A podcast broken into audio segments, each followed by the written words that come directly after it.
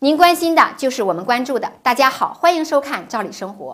提到事业单位啊，大多数人的评价都是工作稳定、待遇好。但也有人说呢，事业单位岗也有点像钱钟书先生写的《围城》，外面的人想进来，里边的人啊想出来。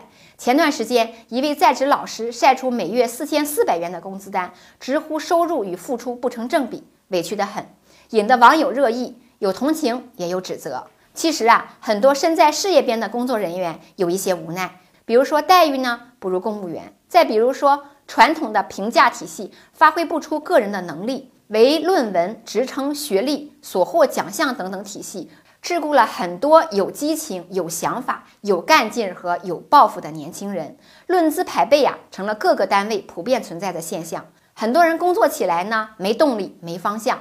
针对这种情况，人民日报发文。多部门联合发布通知，将清理事关事业单位工作人员切身利益的，像评职称啊，还有绩效考核等评价体系中，为论文、职称、学历和奖项论等条条框框。对于人才评价，将采用多维度的科学体系。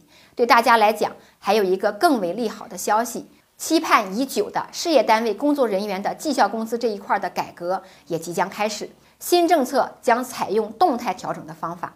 一般来讲啊，事业单位的岗位由管理、工勤和专业技术等构成。工资结构呢，一般包括基础部分、绩效部分以及津贴等等。在绩效这一块啊，大家实行的是总量核定。长久以来，这种固定的分配方式有个好处，就是差距小，但也有一个弊端，就是没有动态的激励制度，往往无法激发工作人员的积极性。干多干少呢，都差不多。因此呢，就被大家称为撑不死也饿不死的铁饭碗。大家想想看，事业单位中的代表职业呢，就是教师和医生。教育和医疗啊，是事关民生的大计。如果没有更好的制度来激励教师和医生在工作上的进取，那么对整个国家就是个耽误。因此啊，结合这个问题，从国家到地方，纷纷出台了各种改革措施。像教育行业，教师的绩效工资将直接体现他的教学业绩。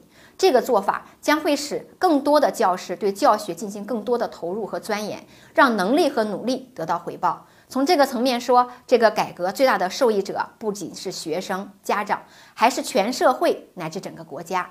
目前各地纷纷出台了相关的政策，比如说重庆已经启动了绩效工资的动态调整机制，单位呢将获得更多的分配自主权，让分配方法更加多样化。而浙江呢，也公布将打破绩效工资分配的平均主义。山西省将在事业单位中试点建立绩效工资自主分配制度。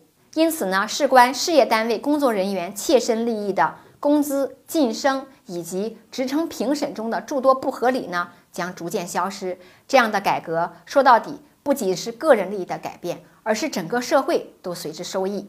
时间关系啊，今天的话题咱们先聊到这儿，感谢您的收看，咱们下次见。